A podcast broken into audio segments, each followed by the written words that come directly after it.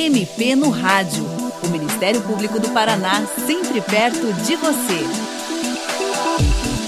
O MP no Rádio desta semana trata dos direitos das pessoas presas, a propósito do Dia Nacional do Detento, que é uma data voltada a promover uma reflexão a respeito das condições de vida da população carcerária no nosso país. Segundo dados da Secretaria Nacional de Políticas Penais, o Brasil tem quase 700 mil presos. Para nós termos uma ideia comparativa, este número passa em 100 mil pessoas a população total de Londrina, que é a segunda maior cidade do Paraná. Para falar sobre esse tema, nós recebemos a promotora de justiça Estela Maria Flores Floriane Burda, do Ministério Público do Paraná, que atua na terceira Promotoria de Execuções Penais de Curitiba. Doutora Estela, o que é que faz com que uma pessoa seja presa? Começando assim por uma pergunta bem básica. Toda aquela pessoa que tem uma conduta que infringe uma conduta que está descrita no Código Penal como crime.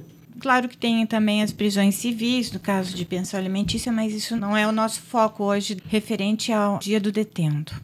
Doutora, existem diferentes tipos de prisão, certo? Quais são esses tipos? Bom, assim, a grosso modo, nós temos a prisão pena e as prisões processuais. A prisão pena é aquela que a gente sabe, o indivíduo foi condenado por sentença penal irrecorrível e então ele vai cumprir a pena que o juiz determinou. E temos as prisões processuais, que são prisões que no curso da investigação ou no curso do processo, elas são decretadas para garantia da ordem pública e outras garantias. Ou seja, mesmo a pessoa não estando condenada, ela pode ser presa. É o caso, por exemplo, da prisão preventiva ou da prisão temporária. Exato. São medidas cautelares, digamos assim. E a pena de prisão é uma pena privativa de liberdade, certo? Ou uhum. seja, o que a pessoa presa perde é a liberdade de ir e vir, mas ela continua com todos os outros direitos assegurados, não é mesmo? Sim. Quais são esses principais direitos das pessoas presas? A Lei de Execução Penal de 84 prevê, já então desde 84, no seu artigo 41, direito à alimentação suficiente e vestuário, atribuição de trabalho e remuneração, previdência social, constituição de pecúlio, proporcionalidade na distribuição do tempo para o trabalho, o descanso e a recreação, exercício de atividades profissionais, intelectuais, artísticas e desportivas, assistência material à saúde, à assistência jurídica, educacional, social e religiosa, proteção contra qualquer forma de sensacionalismo, entrevista pessoal reservada com advogado, visita da companheira, de parentes e amigos,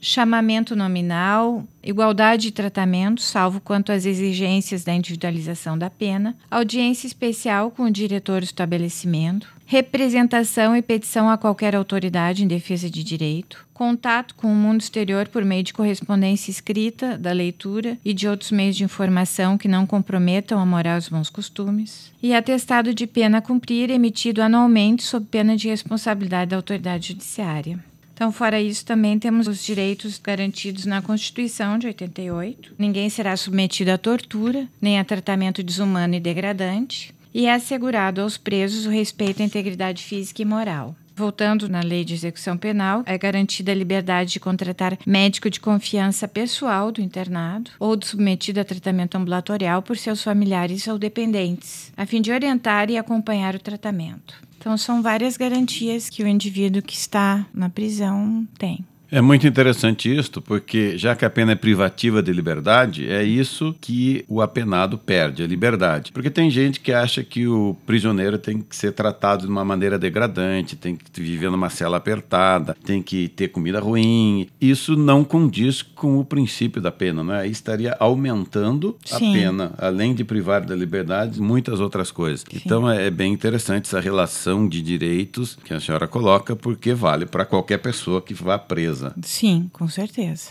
Doutor, e a quem podem ser levadas notícias de violação dos direitos de pessoas presas? Imagino que normalmente são advogados ou familiares do apenado que fazem isso. Sim. Quem recebe essas denúncias de violações? Olha, o próprio Ministério Público, o promotor de justiça na comarca, nós ali na terceira promotoria de execução aqui no caso de Curitiba, e eu acho também bem próximo das famílias o trabalho que vem sendo feito pelos conselhos da comunidade. No interior tem muitos conselhos bem atuantes e aqui na capital nós temos o nosso também.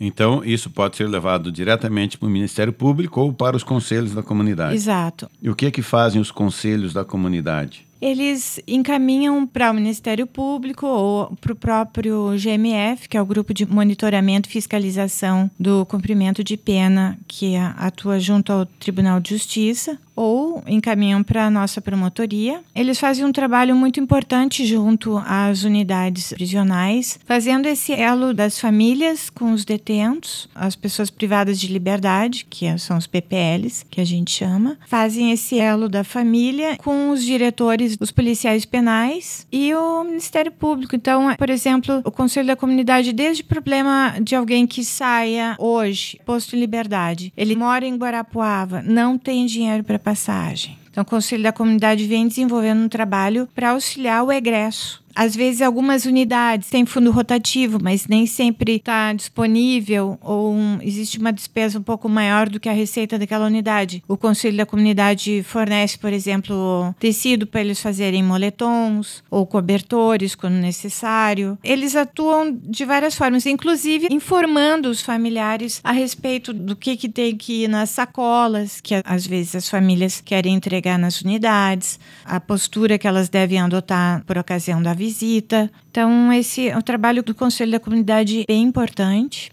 Doutora Estela, as mulheres presas têm necessidades, portanto, direitos diferentes dos homens. Quais são as principais diferenças na prisão de mulheres em relação à prisão de homens? Olha, acho que a primeira diferença é com relação à visitação, porque quando o marido, o namorado, o pai está numa unidade penitenciária, ele tem toda a visita de filhos, esposa e tudo. A mulher normalmente ela tem a visita da mãe, dos filhos, de irmã, porque normalmente o companheiro ou já está preso ou existe um certo abandono assim nesse sentido. Isso é uma coisa que é fato. Mas a minha experiência é com relação à penitenciária feminina aqui no Complexo de Piraquara e o CIS, que é o Centro de Integração Social. São trabalhos que são desenvolvidos ali pelo DEPEN maravilhosos. O CIS é uma unidade assim de referência. Em ambas unidades elas fazem desde curso de panificação, de salão de beleza,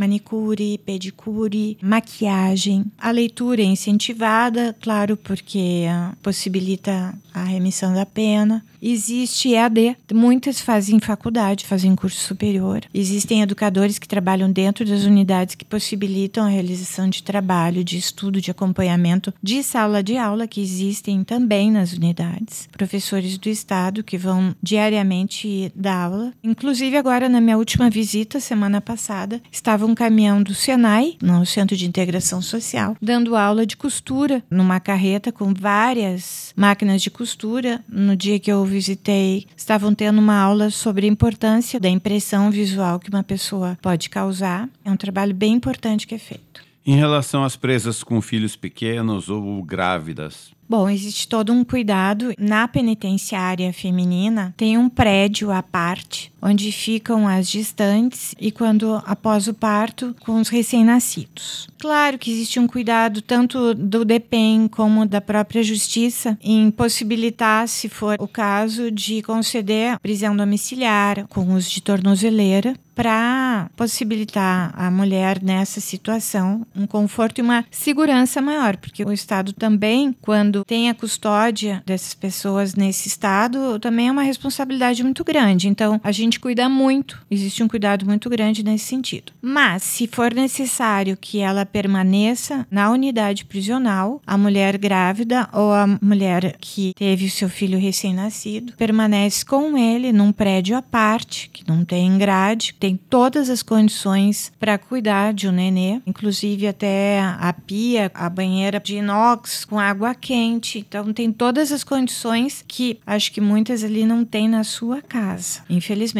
E permanecem até o término da amamentação por cerca de três meses, quando a família pode assumir os cuidados, ou, se for o caso, a própria mãe também acaba sendo liberada com tornozeleira. E eu gostaria também de aproveitar a oportunidade para falar, já que foi mencionado aqui, que existe todo esse estigma da pessoa presa numa situação degradante. Não vou dizer que isso não existe, existe, né? É impossível a gente saber o que, que se passa no interior de todas as unidades penitenciárias do Brasil, que é um país com dimensões continentais. Mas hoje, no trabalho que eu exerço com a atribuição da Corregedoria dos Presídios, eu constato assim o trabalho importante que vem sendo realizado pelo Departamento Penitenciário Hoje já não se fala mais em agente penal e sim policial penal, pessoas preparadas para trabalhar com a população que está privada de liberdade e são desenvolvidos assim trabalhos muito importantes, muito interessantes. Posso ressaltar alguns aqui, por exemplo, na penitenciária feminina aqui do estado, que é feito um trabalho com um mentor, que é um estilista de São Paulo da Fashion Week, com roupas de crochê. O ano passado eu tive